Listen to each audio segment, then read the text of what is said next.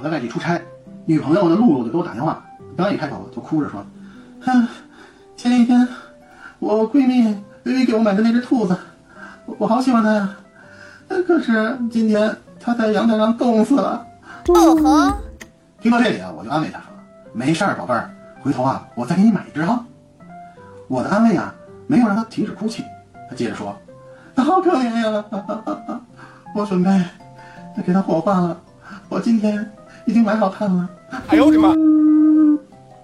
我又安慰他：“你对他好，他在天之灵会知道的，不用伤心，宝贝儿。”露露接着说：“嗯，没想到，嗯，它的味儿是那么香，嗯嗯，我再加了点儿孜然佐料什么的，一下我没忍住，哦，哎呦我去！